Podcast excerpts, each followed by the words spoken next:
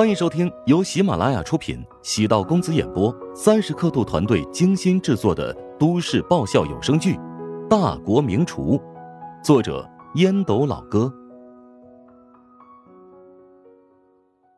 第三百四十一集。芬姐赶紧催促保镖加快步伐，来到停车场，将穆小送入保姆车内。哎呀，我跟你说过多少遍了，要谨言慎行。你跟乔治都吵了多少次了啊？虽然每次都被压下去，但难道你就不怕哪一天再也洗不干净吗？我跟乔治清清白白，无论外界怎么想，都不会变成真的。哎呀，我晓得你和他清白啦，但是芬姐没有继续说下去，心中却在想：哎呀，就怕说多了会变成真的。穆小打开手机，戴上耳机。开始听音乐，芬姐摘掉其中一根戴在耳朵上，发现果然是乔治昨晚的那段原创歌曲，直翻白眼，双手环胸，坐在保姆车的角落生闷气。穆小冲着芬姐得意一笑，他知道芬姐是对自己好，但人生在世，如果喜欢一首歌也藏着掖着，不能发表真实的想法。那又有何意义？乔治的这首歌，没有人知道是什么名字。旋律轻快纯净，歌词简单易记。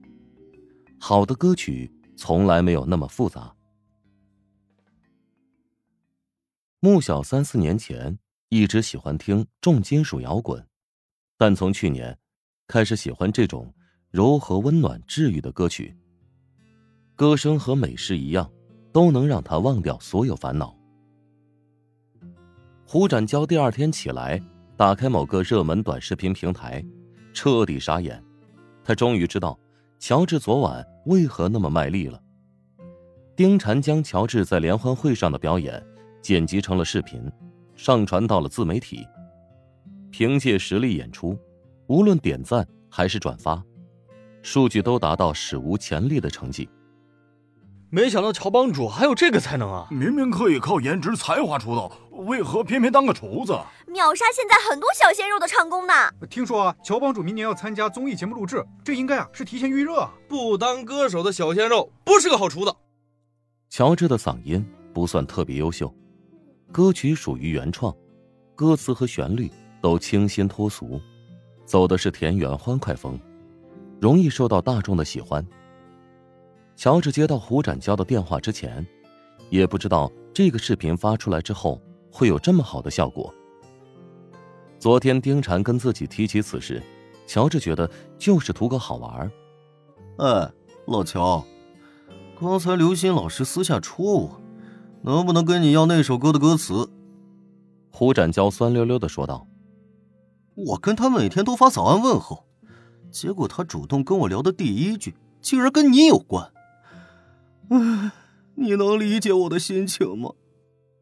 在大草原上追了好几天猎物的猎人，目标误入其他猎人布置的陷阱，那种滋味怪难受的。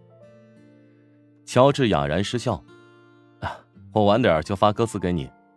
刘老师心里应该是有你的，他有我的联系方式，否则怎么会联系你而不跟我直接索要呢？”乔治没有打击胡展娇。毕竟是自己的兄弟，为了女人争来争去的，多没水准。乔治也知道胡展娇的心思，这家伙没个定性，一会儿跟高阳打得火热，一会儿又对白老师图谋不轨，现在又对刘老师死缠烂打，保不准出现新的目标，又会捡芝麻丢西瓜。乔治对刘鑫的印象很好，恬静温柔，关键。还善良热心。无论师大的食堂能否拿下，都欠了他一份人情，以后有机会必须得偿还。胡展娇被乔治一番安慰，心情舒服不少。嗯，看来我这段时间嘘寒问暖，总算没有白费功夫。乔治想起一个问题，立马就揭穿道：“你那些早安问候，不会是群发的吧？”胡展娇咳嗽一声：“那这乔治就是他妈的魔鬼啊！什么事情都瞒不过他。哈哈，呃，我还有点事儿，晚点再跟你联系啊。乔治知道自己猜对了，胡展娇这情场浪子，还真是名不虚传。这操作真骚啊！只听说节日短信可以群发，没听说撩妹段子也能群发的。挂断手机之后，胡展娇郁闷了起来。啊，我又他妈没乔治那么多撩妹天赋，只能笨鸟先飞了，光撒网看概率，成功一个那便是大发了。乔治将歌词默打出来发给胡展娇，胡展娇转发给了刘鑫。刘鑫没有回复胡展娇，而是私下戳乔治：“能不能将旋律版本也给我一份？我打算推荐几个朋友，他们有资源，看能否帮你推广一下。”乔治这才联系起来。刘鑫是音乐学院的老师，他突然这么主动，只是单纯的欣赏自己这首歌曲。乔治登录自己的邮箱，从存稿箱里找到了曲谱，转发给了刘鑫。刘鑫发了一个。比大拇指的手势表情。没想到你在音乐上还有这么高的水平，实在是失敬失敬。乔治丢了个拱手的表情。谢谢刘老师的夸奖，我是业余选手，跟专业有很大的差距，让你见笑了。刘鑫发了个笑脸的表情。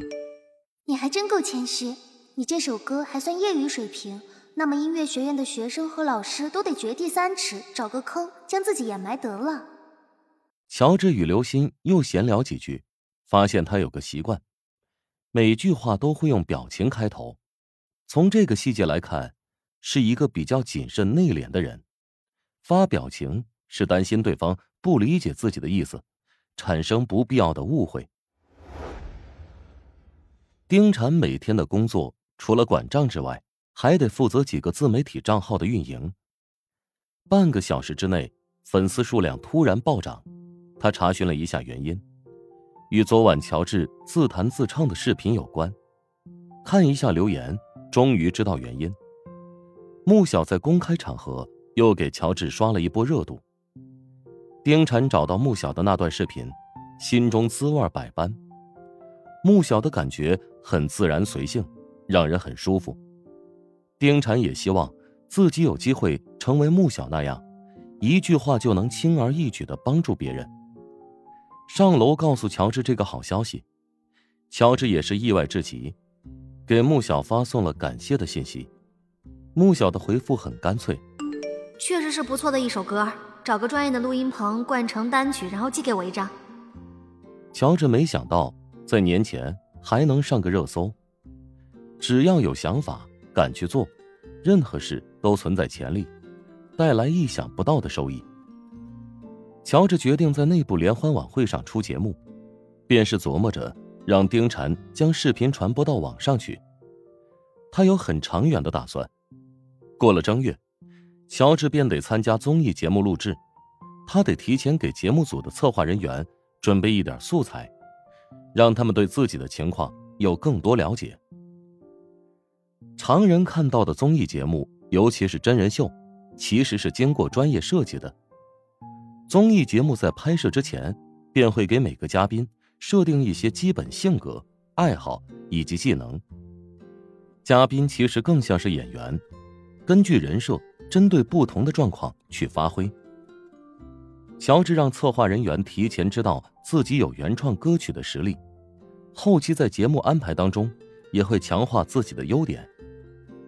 乔治也想低调，既然答应丈母娘。必须得全力以赴，而且，乔治也不能等节目播出后形象受损而后悔，不能让观众以为自己一点才艺都没有，单纯的只是个会烧饭的伙夫。